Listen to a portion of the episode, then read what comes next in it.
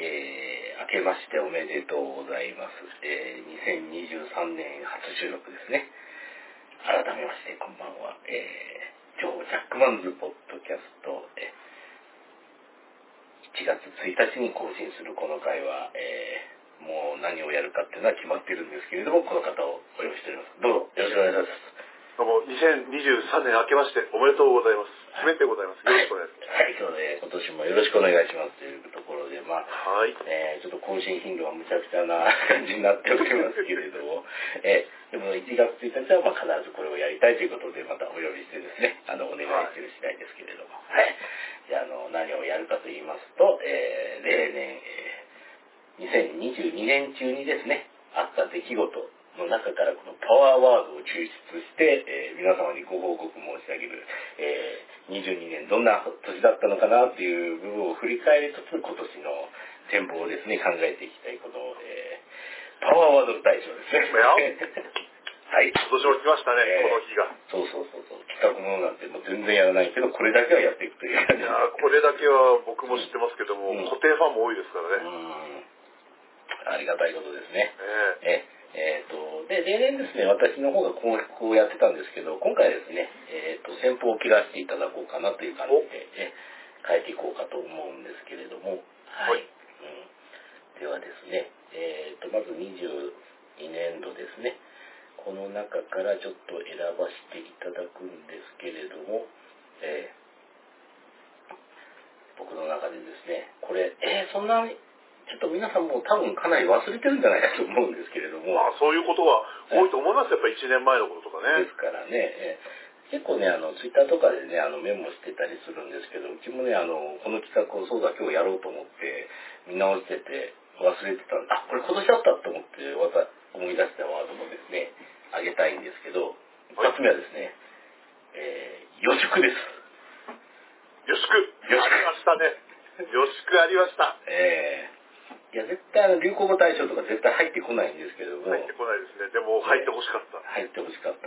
いやー、ちょっとね、これ怖い部分も入るんで入っていくんですけど、えーうちもよく知らなかったんですけど、吉子っていうのは結構日本古来から、あのーある考え方らしくて、そうらしいですね。うん、だからあの、秋祭りとかは、あの、来年、えっ、と、豊作祈願っていうの感じですよね。まあ、あの、来年も豊作になりますようにみたいな感じで、うん、お祝いするという。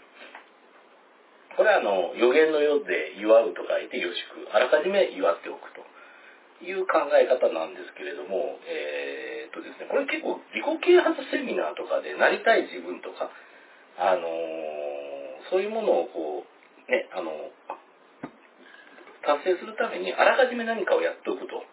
だから、なりなりたい自分みたいそうなそうそうそう。感じですよね。だからそれイメージをすることによって、あの、目標には達成できるという考え方があるようでして、まあ、例えばあの、えー、資格難関資格に合格するっつったら、もう合格以は先にやっちゃうみたいな。よくわかんないですけどね、そういうふうに聞くと。ええへえと思って、ただですね、あの、阪神タイガースさんが開幕前にですね、あの、優勝胴上げやってたんですね。うわーっつって。え？っと思って。いや、これはあの、ねええあの、公式ホームページで見れますんで、はいあの、予祝阪神タイガースって言ったら、胴上げ見れますから。ねえ、ねえって。で、いや、これだけだったら、ね、あの、まだあれなんですけど、例えばこれで、あの、予祝というワードが盛り上がって、阪神がものすごい快進撃したら予測ってなんだっていうのをみんなが検索、検索し始めて、いや、こういう考え方ですよっていう自己啓発セミナーは大盛り上がりと。うん。なったはずなんですよ。うん。で、それで、あの、そういったボードのあの意識っていうかあの啓発系のセミナーやってるあの、えー政権与党である、えー参政党さんは、えー国政政党誕生、えーパーティーというフェスまで行って、あの、大々的に、うわーやるぜって言やればよかったんですけど、えーうん当の阪神さんがどえらいことになりましたんで。え、なんでしたっけね、開幕13連敗とかそんなんでしたっけか？その確かセリーグワーストタイぐらいやったはずなの、やらかしたはずで、みんな、エンサに震えて、タ開幕前に動画上げなきゃやっとるからだ。から僕の会社も阪神ファンいると話してましたけど、確か1回だけね、勝率1割切ったんですよね、確かね。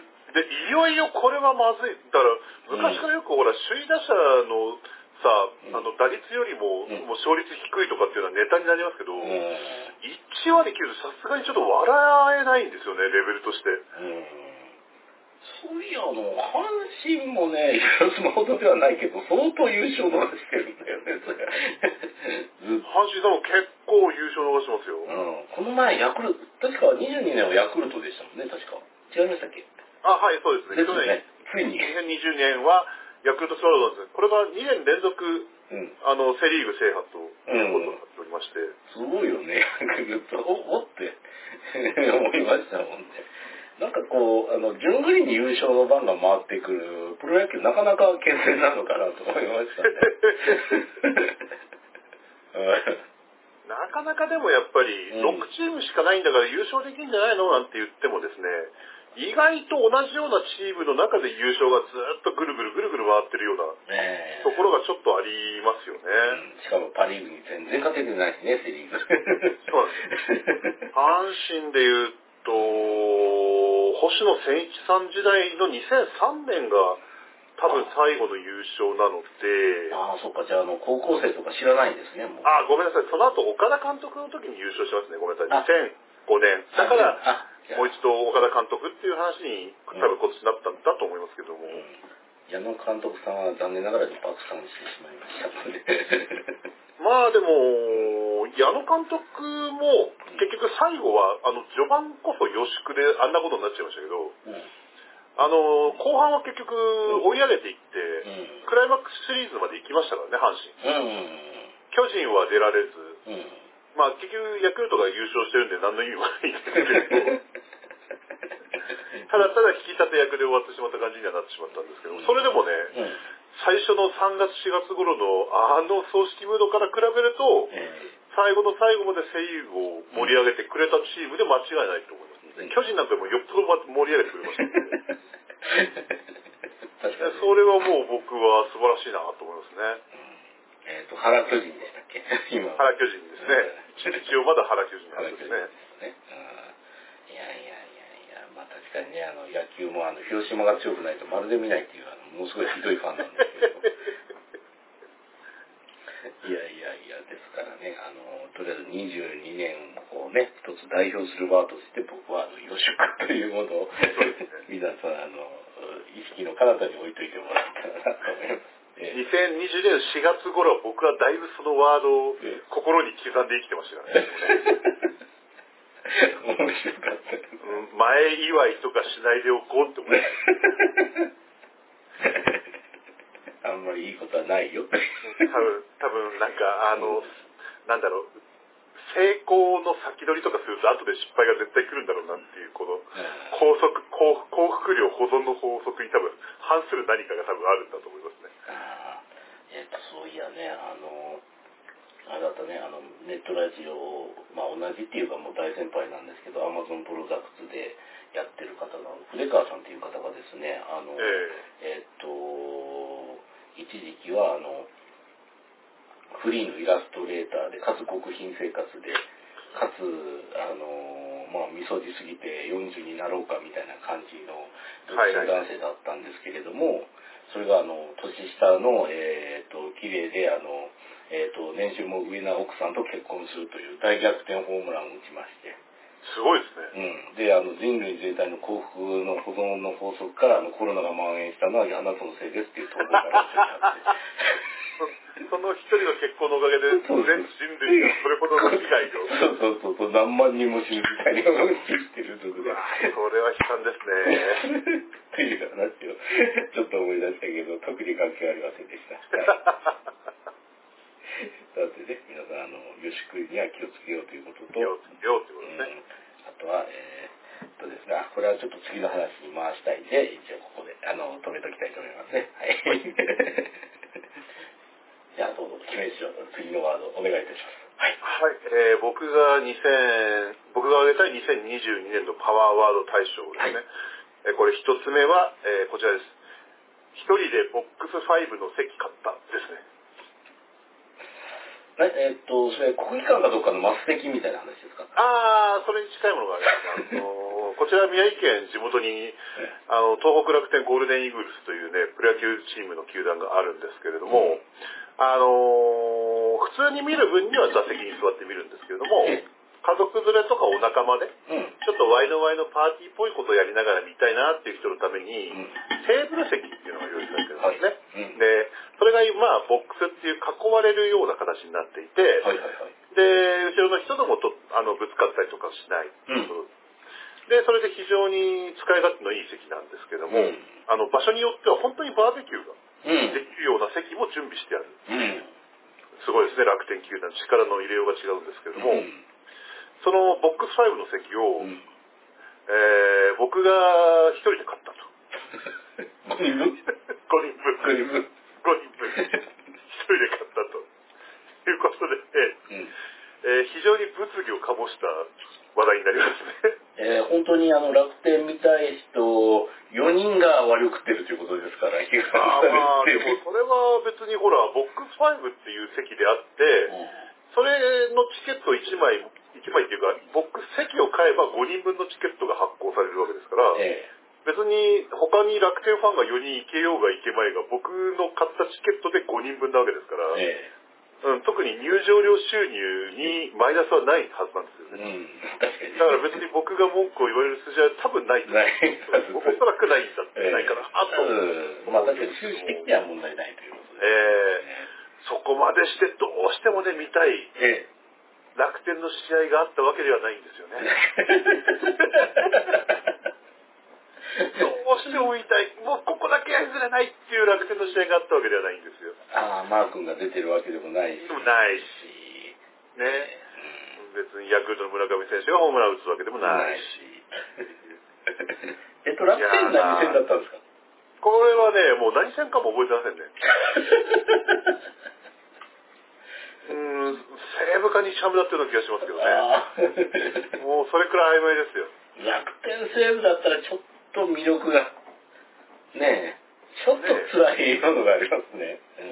いやー結局これはなんでそんなことしてんのっていうことになりますとうん、ええーテレビアニメ「ラブライブスーパースター」でおなじみ、えはい。えーディエラのメンバーの方々が、えー始球式を行うということで、うん。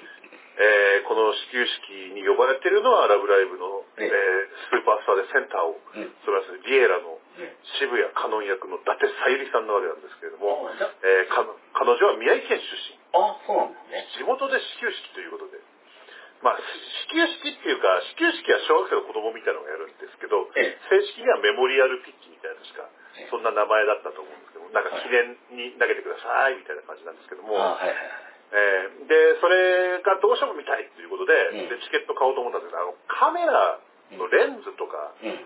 一応こう300ミリとか用意しようとするとですね、うん。やっぱ一人の普通の腰掛けの座席だともう横の人とぶつかったりとか、あとカあメラの機材置いたりとかでちょっとこう本当にねちょっと迷惑をかけてしまうの申し訳ないなと思ってだから迷惑をかけないためにはなんか広めの席を取ればいいじゃないかと思ってあ。じゃあ5人掛けの席をということで購入しましてえ、芝生席とかダメなの？え芝生席でももちろんいいですよえでも芝生席って基本外野席ですからえ、ええ。伊達さんの後頭部しか取れないじゃないですかああ、そうか。え？まあバックネット裏っていうのも当然ありなんですけどバックネット裏だと今度ねネット邪魔だしああ、そうかそうか。だから上の方のあの5人席を取ってみたんですけれども、うんえー300ミリではちょっと限度がありましたね。もっと、あの、かつての大泉さんのカレンダーで使ったような、本当にバズーカ、バズーカみたいな。メガバズーカがないとちょっとやはり厳しかったですね。お前本当何のためにその席で見たの？っていう感じになんかなってしまったところではあるんですけれども。それでここに。まあ、これ、オチを言ってしまうと、もう結果的に一緒に行くよっていう人がええ4人現れてくれたので、ああ、よかったよかった。結果的に5人席に5人座って見るという形で見たので、特に大きな問題としてはなかったんですけれども、えただ、冷静になって考えてみるとですね、去年の自分、ええどうかしてるぜ。いやー、その5人席取ったけど、前に2メーターぐらいの大男が座って、いかん、取れない記念のために俺たちで櫓を組むんだ、みたいな、いうエピソードのあれが、ワンエピソードがあれが起こったわけでもない。ないという。まあ来年あるかどうかはわかりませんけど、え来年あるんであればちょっと内野席の下の方の座席え。うん。の5人掛け席をちょっと狙ってみたいなと思います。悪い子にがけわからないということです。あちなみにそれはキャラクターが宮城出身ということですかね。声優さんが宮城出身なんです声優さんが宮城県かああ、ぶ舞台は新宿、あ、じゃない、原宿ですからね。ああ、東京の。どんどん都会に行ってしまうラブラえあとは、あとは大阪出身の子と中国出身の子と一緒に3人で投げておりました。えもう大変可愛かったです。ああ、そうだね。確か中国出身の子がラブライブいるって聞いてやるなぁと思いましたけど。そうなんですよ。うん。あ確か大人気でございますうん、そうなんだ。確かラブライブ違法だったけど大丈夫なのかな、その人。多分、向こうでライブビューイングやる程度には人気なので、多分問題ないとは思いますけれども。確かなんかで見たんだよね。中国ラブライブが違法になったっつって。あー違法になったらもうね、生きていけないですよ、本当に。なんかで見た。違ったかもしれないけど、確かね、なんかそんな話を聞いたような気がするな。まあ、今後そうなった時どうなるかっていうのはちょっと展開としては見逃せないところではありますけれども、そうならないことを切に願っております、こいちら。やでも、ボルテス5だってあの、革命になったから危険ですよね、いいじゃないですか、どこかの国みたいにボルテス5じゃないけど、グレンダイザーの像みたいなの立つかもしれないじゃないですか。いいよな、あれ。あれいいよね。見たなんか、やっぱ、うん、福岡にニューガンダムとかあるけど、やっぱ全国各地にガンダム建てるべきですよ。いやーあれ、なんか言ってましたね、あの、大仏建立に似てるなっつって。ちょうどあの、疫病も流行って不況だし、戦争とかもあったら、やはり建立しないと。交流しないと。あれって大仏だよねっていう話を言ってて、ああ、そうか、つって参拝もしたいしな、つって。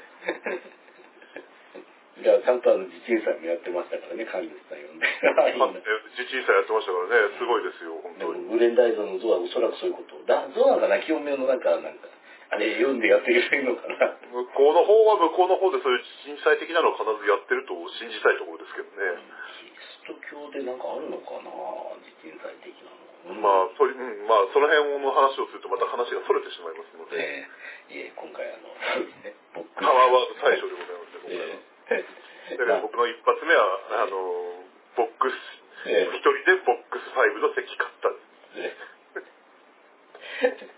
いやいやいや、すごいさ、すごいそうですね、逸話になりましたね、これは伝説です。まあ、ちなみにパワーワード大賞と言ってますけど、この中からナンバーワンを投票して決めるとかそういう企画ではなくて、単に上げていくという、上げてにあの22年という年をですね、振り返っていくというですね。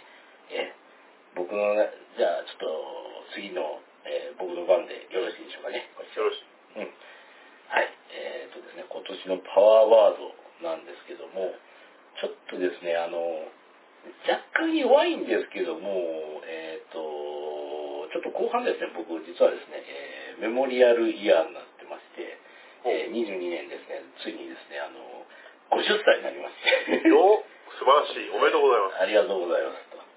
いやー、で、えっ、と、30にして立つ、40にして迷う、惑わあ、ずまだまだまだ。でなって50って何がいくというと、あの、店名をするっていう年なんですね。店名を知るでしたっけ？うん、地点名っていうのがありまして。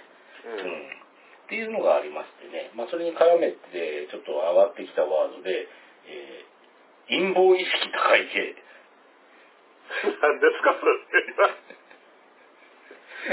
いやー、この一言しか書かれてないんですけど、あの、何ですかね、あの、多分こんな感じだと思いますよ。みんながあの、マスクしてると思うけど、フルマスクなんてそんな特に意味はないんだよって冷笑するようなマスク、反マスク、反マスクや、みたいな人、みたいな感じのイメージだと思うんですけど、一もうみんなが、俺はちょっとあの、真実気づいてるから違うんだよって言って、ああいう霊障系の陰謀系。っ て厄介そうな感じですね、それ。が、うん、今まで熱くみんな間違ってるっていう陰謀系が多かったんですけど、うん。えっ、と、霊障系の陰謀。あ、霊障系のな、霊障系ってことなんですね。えーの陰謀意識高い系っていう。のが今年結構現れてきたまあなんかなと思ってまあさまあここ23年ですかねあのコロナがこう爆発的に広がってあの同じくこの陰謀意識陰謀論っていうのがものすごくこうそうですね。えー恐ろしい勢いで早まってきますけどね。えーいやー、その中ですね、うちもあの、昔で行くと何でしょうね、あの、ロックフェラーの陰謀とかよく言ってましたけど、はいはいはい。うん。あの、それは言って、まあ今、今で言うとあの、なんか、何でもその、えっ、と、あの、統一教会に絡めて、ツボだ、ツボだ、何々がツボだ、ツボ系だ、みたいなことをうん。いうのが流行ってて、まあ、大変こう、あの、息苦しい世の中になったなという感じなんで、えー見てて、まあ確かにあの、うちもあの、階段とかオカルトとかは結構好きで見てるんですけれども、うん。でもうちの知ってる界隈でこんなのにこう、感染してる人いないよなと思ってて、ええそれがね、なんかあの、別にあの、パワーストーンとかこれをつければ幸せになるとか、そんな、何々さんとこで行ってこれを信じればみたいなことを言ってる人が一切いないんだよね。あのはいはいはい。階段とかオカルト、まあ昔からっていうかうちの知ってる範囲内で見てる人にはそうかぶれる人がいないのなんでかなという疑問がつい最近解けましてね、あの。えっ、とですね、この前見たらね、あの、えっ、と、僕らの、僕らの大好きオカルト雑誌、ムーさんなんですけど、ええムーさんがですね、ものすごいあの話をぶち上げてまして、あの、弥勒菩薩、わかりますかね？あの、56億年後に全ての人を救うと言われてる弥勒菩薩の正体が分かったっていう記事があって、弥勒菩薩は Windows95 だったっていう。もう全く意味が分かんない。もう、その、ぶっ飛んでね、もうこれだよって、これぐらい食らわないと、飛ばさないとダメだよと思って。はいはいはいはい。そしたらそのコメントにあったのがもうすごいね、動けなくなるぐらい笑っちゃってね、弥勒菩薩が差ししてるっつ って。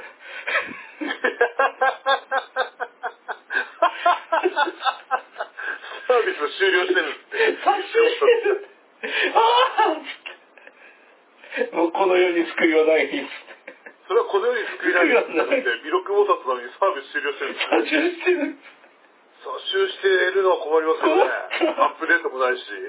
やっぱこれだよと思ってね、これぐらい飛ばしてくれないと脳細胞が動かないよと思って。それぐらい飛ばしてこないと乗っかってくる人も飛ばしてこれないですそう。そうそうそう。これ、あでも昔からこういうの浴びてるから体勢がついてんだなと思って。変な体勢がついてるっていうのはなんかわかるような気がしますね。うん。だって面白くないもの。なんかずっとこうね、あの、ガードポジションで固まった状態の格闘技戦見せられてるような感じですもんね。そうじゃないですもんね。だよね。いや、でもあの、うるせえ、うるせえなお前ら下からドッキリ吹きよとか思いますもんね。そうそうそういや、あの、戦い方としては正しいかもしれないけど、見てて面白いかっていう部分がね、あの、そうまあ総合格闘技とか流行って本当の強いってどうなろうと思ったら、ひたすらガードポジションで耐えてるっつって、え、それ強いいや、え、っていう感じになったあの感じですね。あの感じですよね。総合格闘技ってこれから本当だって真剣勝負が本当に面白いって言ったら意外に面白くなかったっていう。そこなんですよね。本当に大事なポイントですよ。そうそうそうそう。結局それであの総合格闘技とかね、あの、いろいろ流行りましたけど、すべて滅んで最後に生き残ったのはプロレスでしたからね。結局プロレスだけですからね。プロレスイズナンバーワンって。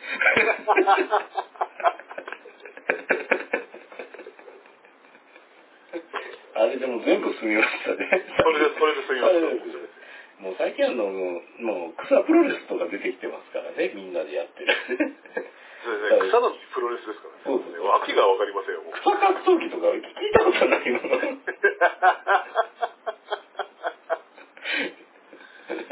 そうですね。草野球とは言いますけど、草プロ野球って言いますもん。言いませんもんね。言いませんもんね。何ですか、草プロレスって。じゃあ草なのかプロプロなのかっていう。まあプロレスはプロレスっていう競技ですからね。もうあれは違う。プロもアマもないよ。うん。プロフェッショナルプロレスリングってよくわかんないですね。そうなんですよ。うん。プロレスをする人でプロレスラーだからね。そうですね。うんプロレスする人だから。いやいやいや。そんなところでですね、今回も引き合い、あ、で、あとあの、もう一つだけ挟ませてもらうとですね、あの、はいそうですね、50になって、あの、知る天命という年になりましたけど、このあたりから皆さん、えっと、やっぱりですね、あの、さすがにこの時代にも何かを残さなきゃとダメなんじゃないかっていうことで、いろんなものに目覚めてフェミニストになったりですとか、政治活動に没頭したりとかって、急にそのね、自分の生きてた意味をこう見つけ出す人たちが出てくるんで、はいはいはい。恐ろしいなと思って、皆様あの、天命に見つからないようにこう、見つかっ見つかると怖いですね。一気になんか、うんうん奈落を、奈落の道をなんか踏み込んでしまうような感じですよそうそうね。そうそうそう。結構いますもん、それで頑張ったけど、気がつけば一切友達も全部縁を切られたみたいな。正しいと信じたことをみんなに分かってもらおうとしたら全員から縁を切られましたみたいな、あの、当初とかを見るとなんか悲しくなりました。悲しくなります。そういう人会社でも威張ってるから、会社の知り合いとかもいなさそうですしうね。ーん、なんかね、と思って、皆様の50過ぎたらね、天命に見つからないようにっていうね、見つかっておかしくなったりするこれが私たち、私の生きてきた意味だっつって。怖いですから。気をつけてくださいっていうところで、ちょっとね、はい。陰謀意識高い系というワードを。陰謀意識高い。いいですね。いいですね。陰謀意識高い。ニヤニヤしちゃいますけどね。まあまあまあ、気をつけてくださいというところで二つ目はこんな感じです。では3つ目どうぞ。ああ3つ目。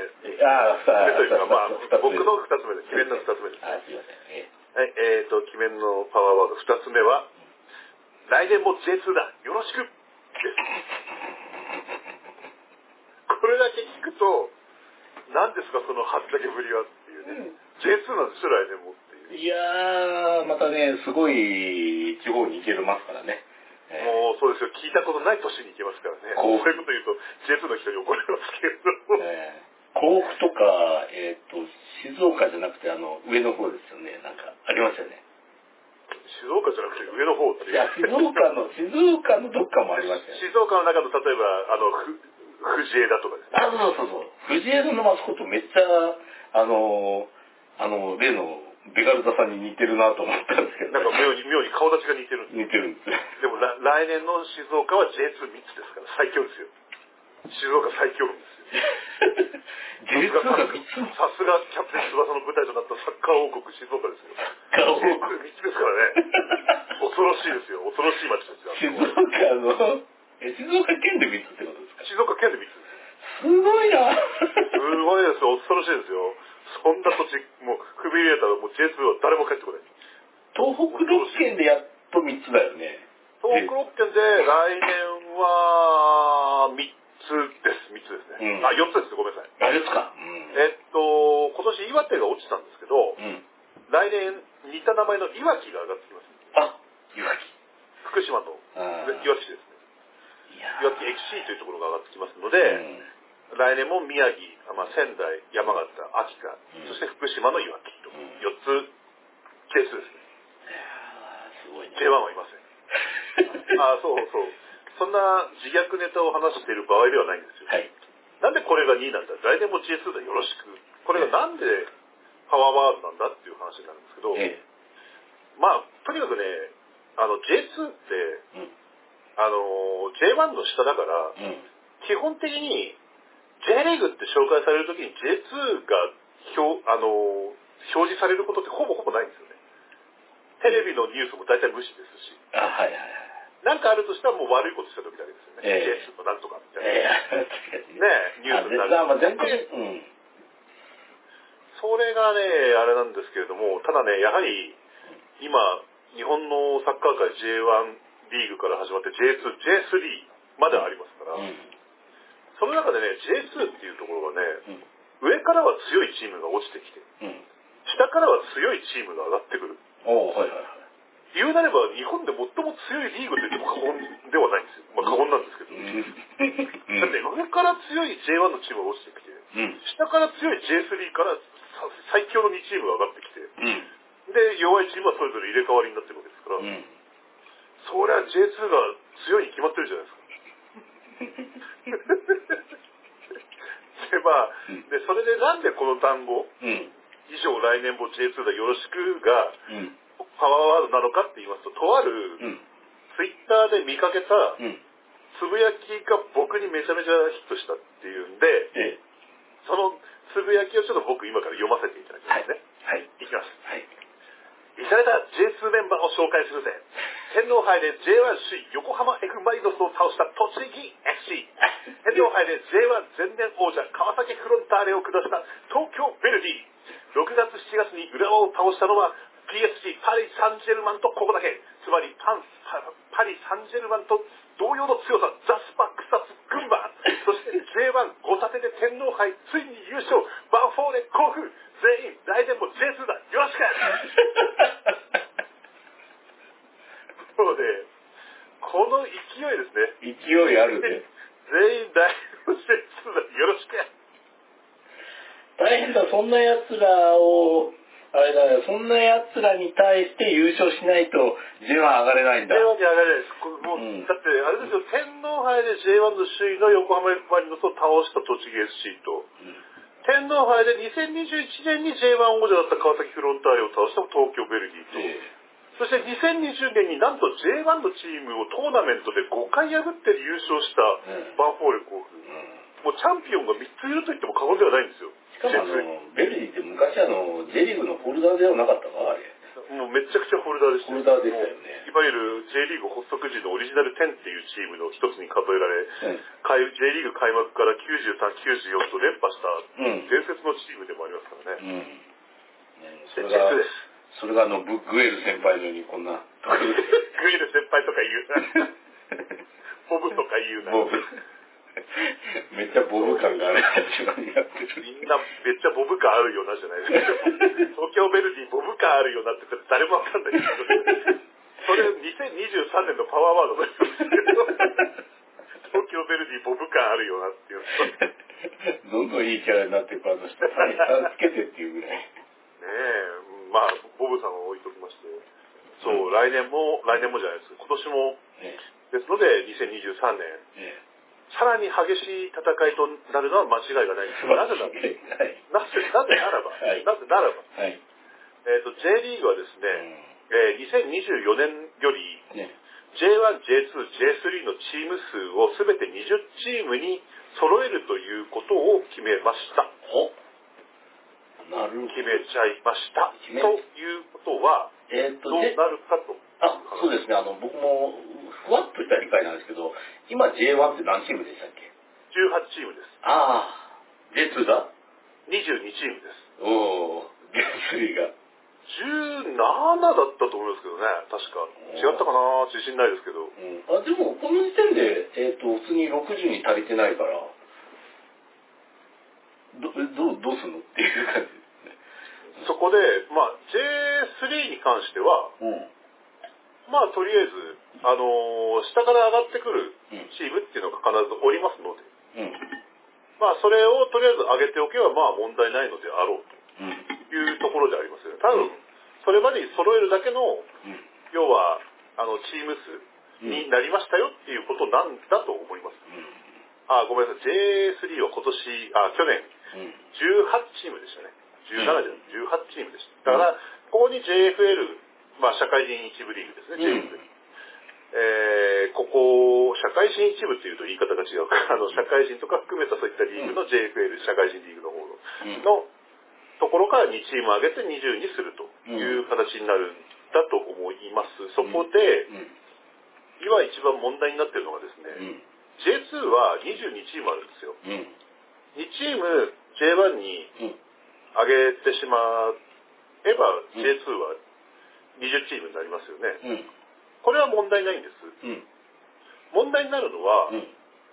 J3 にもこれまで2チーム落ちてたんですよ。うん。でも、22チームいたわけですから、うん。20位とか19位なら落ちないわけじゃないですか。ああ、そうですね。うん。でも、J220 チームになりますよね。はい。19、20位で、ああ、よかった、J、来年も J2 だねって言ってたチームは、うん。来年落ちます。と、地獄に。さらなる地獄の釜の蓋が開きます。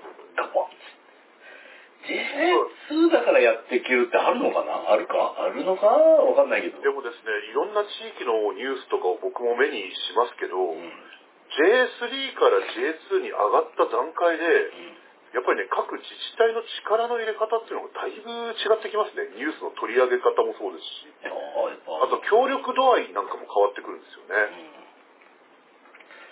例えばあの、全くサッカーが根付かなかった岩手県なんていうのは。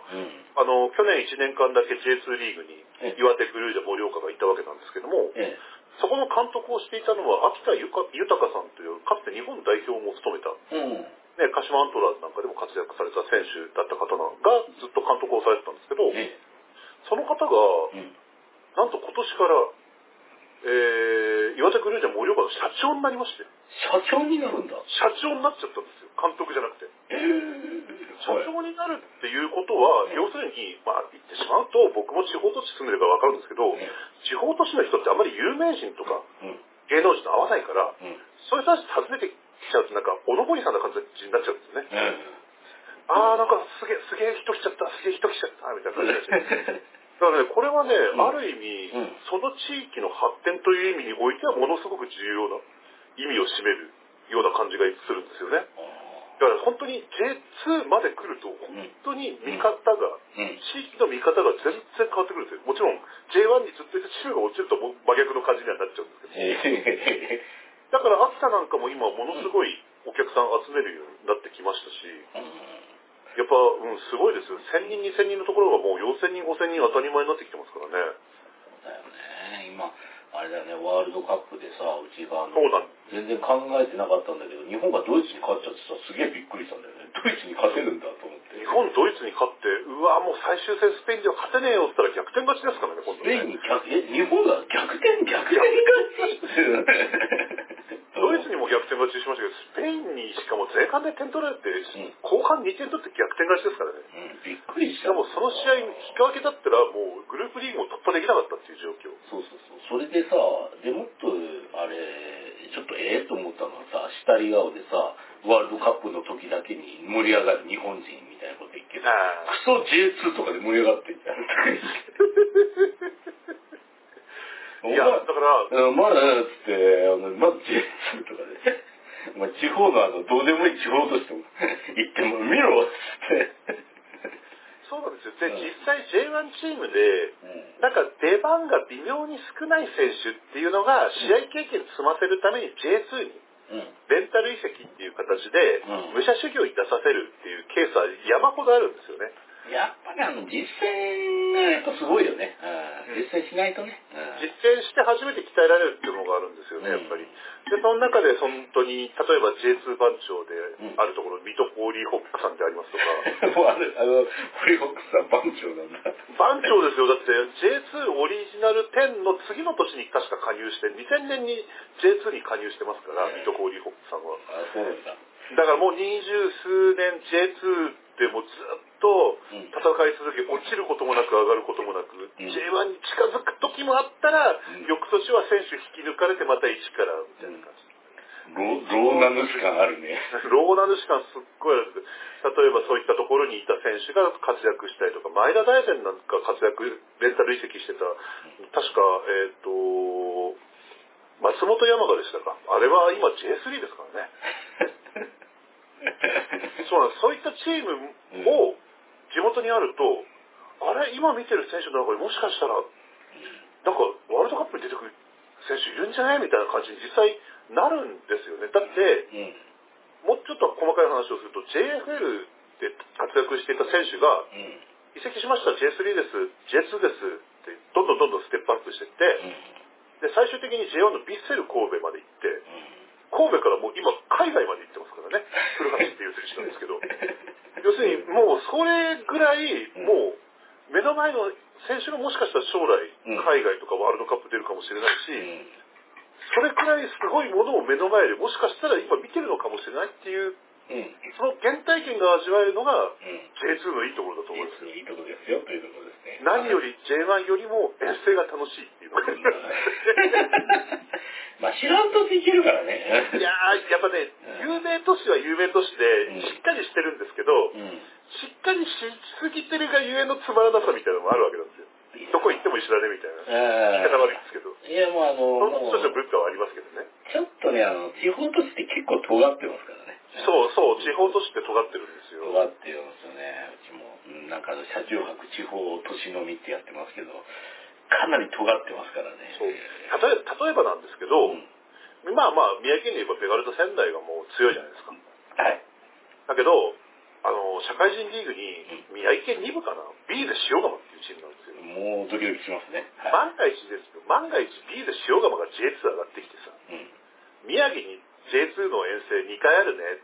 どっち行く？ってなったら、大体の人 B で塩釜との試合の時にアウェイから来ると思うんですよね。いやー、いつも仙ね台何回も行ってるからいいや。あどうせ牛タンだろうみたいな。そうそうそう。塩釜だったらお寿司もあるしさ、海産物もうまいしさ、うんなんかみんな B で塩釜行きそうな気がする。うん。塩釜神社も参拝しちゃったりしてね。そうそうそうそう。それが、その辺 J2 の良さのような気がしますよね。うん確かにね、いいなぁというところですね。うん。わかりました。じゃあ、えっ、とですね、あの、時間もありますので、ちょっと次行きたいと思いますけど、はい。えじゃあ、あの、僕の中でですね、えーパワーワード。はい。これはあの、えっ、とですね、自分で発したワードなんですけど、はい。二天王前です。は 二天皇前。はい。天皇二つ前ってことですか？そうなんですよ。というのはですね、この令和の世になって驚いたんですけど、うん。えーあの、車田正美先生の男坂がですね、はいはいはい。ジャンププラスで連載再開しちゃってるんですよ。ああ、そうらしいです、なんかね。みかんってなった、あの天みかんね。あれが連載再開しちゃって、その中で、あの、昭和白虎隊っていうのが普通に出てくるんですけど、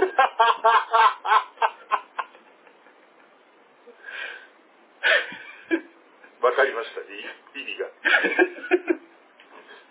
昭和白虎隊ですもんね。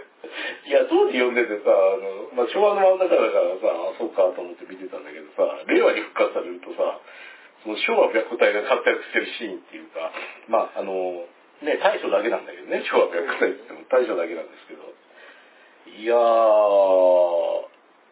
さすがにと思って、ただ注釈が書いてあるんでね、あの連載当時の世界観で書いてるから、えー現在、令和のなんかモラルに対してちょちょっと合わない部分があるかもしれませんみたいな注意が。やんわりと、ややんわばりいと。いや、あの、あの当時の続きだからね。あの当時、連載の当時の続きなんで、だから、あの、そういうことは、ね、言わないでね。言わないでねわかわかってね。わわかわかってるよね、わかってるの当たり前だよねっていう、ねって書いてあると、もう面白くて、やっぱり昭和白虎隊ってすげえよな。昭和白虎隊ってすごいですよね。だってもうあの、明治維新軍とか出てきてると、それただの維新だよね。昭和の頃ただの維新だよなって。でもさ、だって昭和白虎隊はいいですよ、二天皇前で。はい昭和白虎隊の二天皇前、ガチ白虎隊じゃないですか。白虎隊ですよ。大正明治で。ガチ白虎隊じゃないですか。そうそう、ただの白虎隊。ただの白虎隊です。ええあの、日本祭り行ったら、あの、菊人形店で、あの、全滅した、あの、あれとかが見食べれる。てください。いやいやいやいや、えー会津若松まで行けば斎藤はじめのなんかいろんなものが見られたりもします、ああ、ありますね。なんか、ありますねなんかお堂ありますね。ええことがありますうん、有料なんで、ちょっとあの、目の前に駐車場、あ、有料か、つって。数百円なんで払ってあげてください。うん。のあれですね。いやいやいや。いや、でもね、あのーまあ、男、男とか書いてあるんだけど、もうほんとね、あの、なんか、いいよ、あの表現が古くて。我々ですら落ち着かないくらいの不良さですよね。だってあの、不良が、あの、海外の不良が1万人、あの、えー、九十九里浜で船で攻めてくるんですよ。どこから来たのその外国人。いろんなとこ、イタリアとか。イタリアから船で来たんか。そうそうそうそうそう。長崎とか行かずになんか、神奈川あたりに来ちゃっ。うん、なぜなら、えっ、とですね、その時にちょうどあの、えっ、と、東日本の不良たちが、西日本の不良たちとは戦うためにこう、あの、関ヶ原に集まってるところの感激を縫って、その、海外の不良たち1万人が上陸してくるっていう話になってる。不良だから、まあ、総身に地名は回りかねってところなんでしょうね。通に今で言う半グレとかだったらもうすごい凄惨な話にしかならない。そんな話にしかならない。ならないんだけど、みんな普通で来てくるいいやつらだから。素手で来てる上に、そのフェリーに乗って来てくれるわけですから、意外といい人たちなんじゃないかすごいな、重火器とか持ってないんですね。重火器は甘いですから。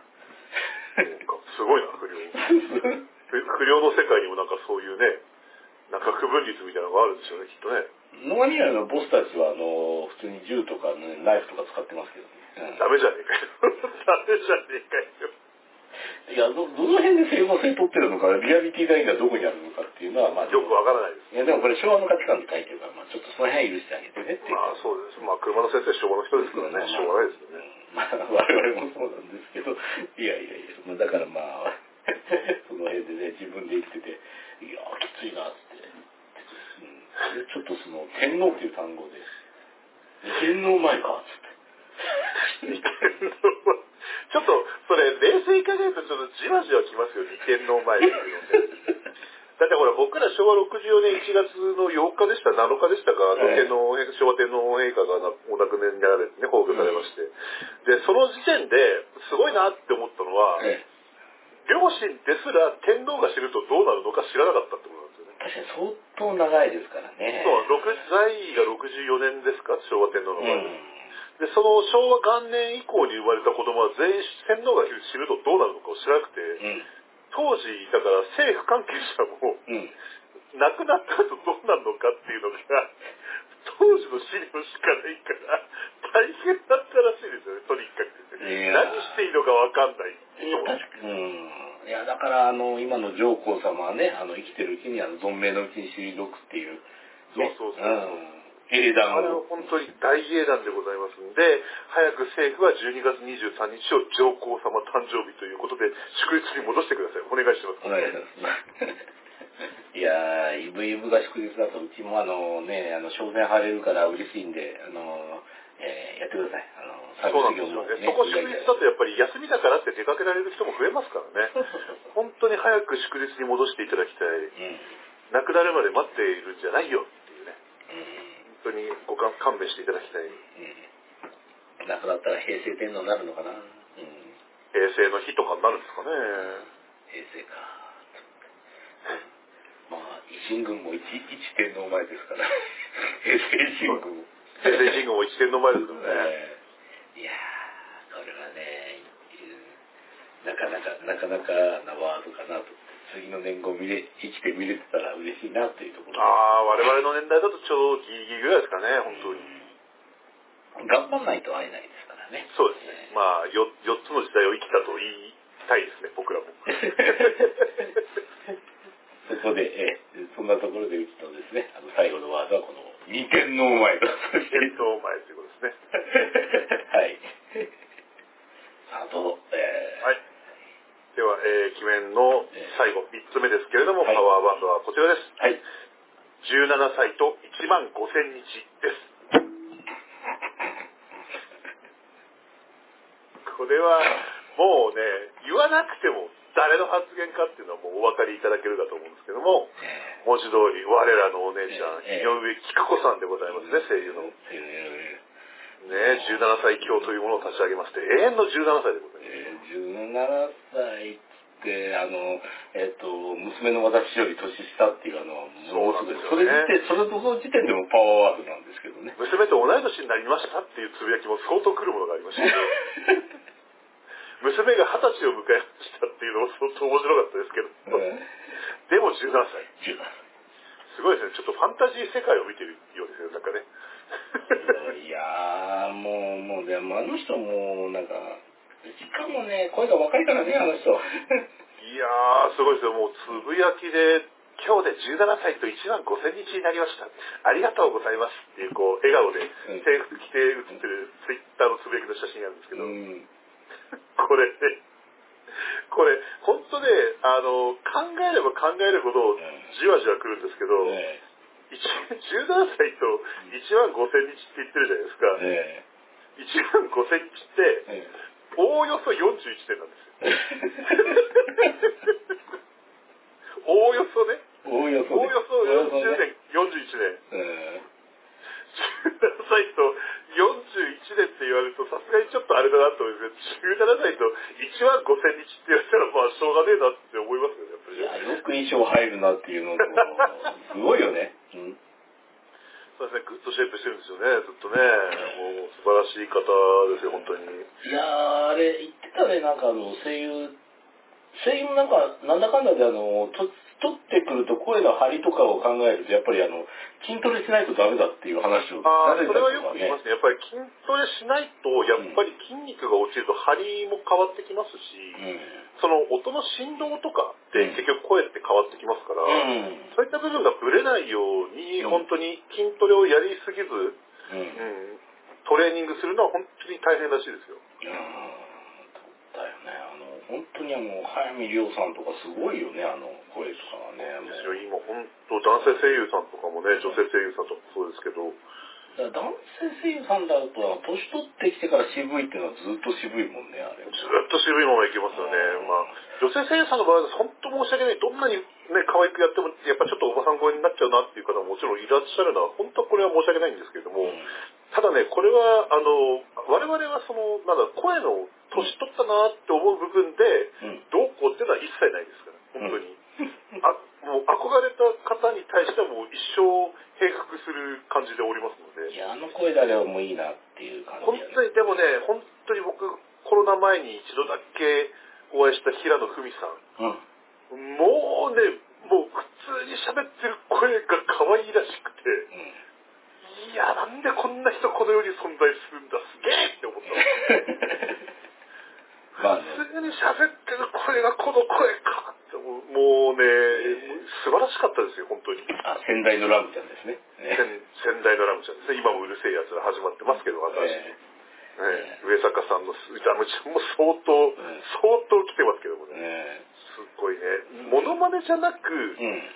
モノマネじゃなく当時に近いんだけども自分の演技っていうのがすごいなと思うんですよね。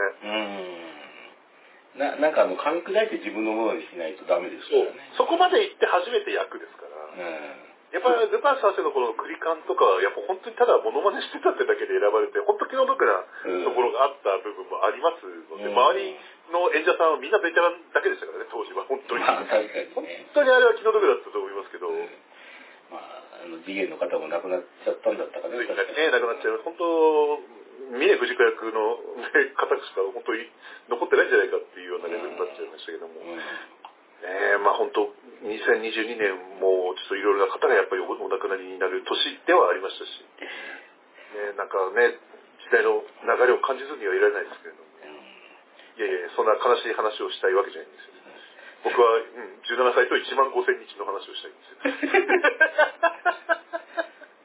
ちゅうか、あの人確かあの、やった娘と共演とか言って何かで共演してなかったかな。何かで共演してたと思いますただ僕もあんまりその作品を追っかけてるわけではないので何に出てるのかまではちょっと具体的にはうわからないですね。なんか、うん、アニメ自体は見てるんですけど、あんまり役者さんの名前とか見てないから。ね、井上菊さんというか、サタンゲで確かなんかあったよね。なんかあの、ものすごい一緒に生活するみたいなコンセプトの恐ろしいゲームが。井上涼子は別の人です。あ、りょうかか、あ、そうか、違うか、あれか。井上涼子は全然別の人です。それは井上しか会ってないです。あ井上近くね。なんかそんな気がしたなと思ったけど。わかわかんない。他に何かあるのかもしれないけれど。うんいやいやいやいやいやすごいよね。まあ確かに、あの、だからあの、っていうやつだ人も、娘さん、さんと娘の半めぐみさんとかめぐみさんがね、だったかなうん出てるからね、もう普通に、ああ、つって、えっと、親、えっと、お母さんが声優って、あるんだ、つって。でもまあそういう時代になってきたってことでもありますからね。逆にそういうのを目指して普通にオーディションとか受かって、うん。で、役に選ばれるっていうのが大したもんだと思いますよ。この間見てたら山寺こいつさ、オーディション落ちちゃいましたってつぶやいててびっくりしましたもんね。落ちるんだこの人って。いや、親こいつで落ちるんだ。山ちゃんで落ちるんだったら誰受かるのよって思いますもんね。いやー、でもなんかちょっと、ちょっと、ちょっと、ちょっとイメージ違うな。ですよねっていうのがなんかあるんでしょうね、やっぱりね、いろいろなところで。いやー、でもなんだろうね、コロスケ的なキャラクターだったらライバル多いから落ちるのもあると思うよ。ああ、でも、ヤッターマンの時に、あの、びっくりドッキリメーカー全部やってましたからね。だからいけるんじゃないかなと思うんですけど、逆に何で落ちたのか聞いてみたい。まあ、その辺は聞くと作品自体に問題が出てきてしまうからダメかもしれないですね。まあ、あの、関智和さんがなんかは確かあれでしたね、あの、えーっと、あの、仮面ライダーゴーストであの、100人の偉人を全部一人やってましたからね。ああ、やってましたね。あれすごいですよね。めむちゃくちゃですけど。ちゃくちゃですよね。後からやれって言われても難しいんじゃないかなと思いますけど。いや、別にあの、エジソンとかは、ニュートンとかは許せるんですけど、あの、卑弥呼とか出てくると、ちょっともう限界を超えてるなと。限界超えてますね。むちゃくちゃな感じになりますけど。いやいやいや、そんなところでですね。いやでもう去年よりも今年はうん活動的に動いた分パワーバードは多かったと思います。まだ時間もうないですか、時間は。あ、まあ大丈夫ですよ、大丈夫。あと1個2個ちょっと、あの、今回の線から漏れてしまったものをちょっと簡単にだけ言ってもよろしいでしょうか。あ、どうぞどうぞ。えっ、と、後の候補であったのこちらですね。ええー、鬼面国さんは400連引く。残り100連は3人で引こう。まだガチャやってたのか、こいつっていうようなね、発言ですね。えいや、これ、あとああの、あなたのことうちの子供はね、めちゃめちゃ尊敬してるからね、それ言ったら、ね、尊敬してるんですか？尊敬してますよ。いや、でもね、あの、その話したらね、めちゃめちゃウケる。しょっちゅう心配するの。えー、まだあの、ソシャゲ再開してないから大丈夫かな。今度、今度聞いといて言って。大丈夫。そううちもあの、えっ、と、頭にね、あの手を当てて、大丈夫。やってる いやあと、あと2個だけ紹介させてください。はい。あ、もう次の一つ。えー、でも危なかった。デビルマンがいなければあいつがナンバーワンだ。えあなたの発言なんですけど、大怪獣の後始末を見た後のあなたの感想ですね。どうでしたか？って聞いた時に。あ、なんか、デビルマンがいなければ。これだけめひどい話だ、ひどい話だ。ひどすぎる、ひどすぎる。流行ったんですけども、ちょっと線外になってしまったんですけども、うん最後の一個。はい。ネギマの31人中20番目くらいのキャラのファンっていうのがあるんですよ。赤松健先生が、あの、議員当選した後にですね、あいつは人気キャラの絵しか描かないみたいな、なんか、俺みたいなネギマの31人中20番目のキャラのファンみたいなやつのためには、あいつは何にも働いてくれないみたいな恨み節をずーっと言ってる人がいて、すっごい面白かったんですよね。ああ、確かにあれだけキャラクターいれば、まあ、そういう子もいるよなまあでもファンも逆にいるよなと思って。いやー、それ言ったらさ、その似たような話ってあったの？最近、あの、えっ、と、ブリーチが、あのね、えっ、と、今アニメやってるんですけれども、で、あの、それで出てきて、あの、あの、えっ、と、初代五帝13体っていううん。絵が出てきて、で、バーッと1枚絵だけ出たんですけど、ええで、そのうちのこの褐色男子がすごく好みなんです。何かわかる方いますか？って言ったら、えーその1枚目しから原作で出てきてないから誰もわからんっていう。それは地獄ですね。設定も何も、あの、なんか、えーっと、作者のこと師匠って言ってるけど、師匠しかわからん。師匠しかわかんないし、下手する名前と師匠しかわからない。絵と、絵と名前しかわからん。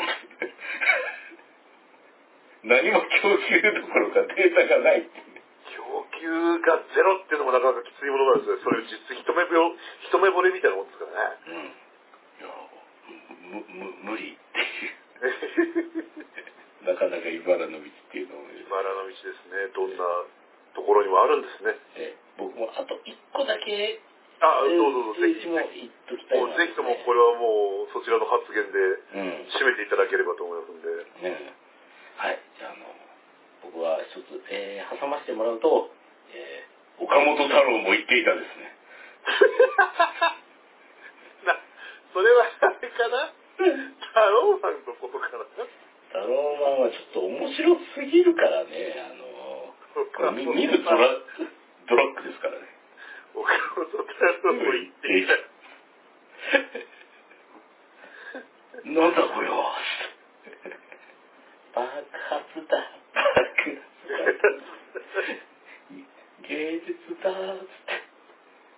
べらぼうな夢はあるか、つって。これはなんかあの、語り出すと多分あの、1時間ぐらい話してしまうんで。ずっと続いてしまいますんで。進めてしまうんで、えー、切っておきますけど、えー、本当にもうこれはパワー感じたなっていうところですね。なんかこうね、あの、まああの、なんか年取ってきてね、あの、いろいろこう、世の中が面白くなるとかつまらなくなるとかいうものがあまりない。